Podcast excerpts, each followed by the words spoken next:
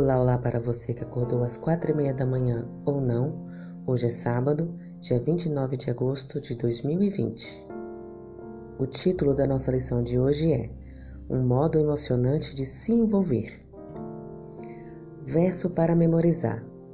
E, então, se dirigiu a seus discípulos. A seara, na verdade, é grande, mas os trabalhadores são poucos. Rogai, pois, ao Senhor da seara que mande trabalhadores para a sua seara.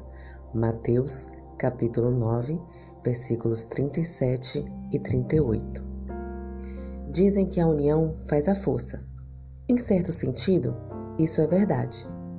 Você já reparou que nos motivamos muito mais a fazer exercício físico se estivermos em um grupo de pessoas do que se estivermos que nos exercitar sozinhos todos os dias? De maneira semelhante, Deus nos criou para a comunhão. Somos seres sociais e, assim como no exercício físico, acontecem muitas coisas na vida. Fazemos melhor se estivermos um sistema de apoio.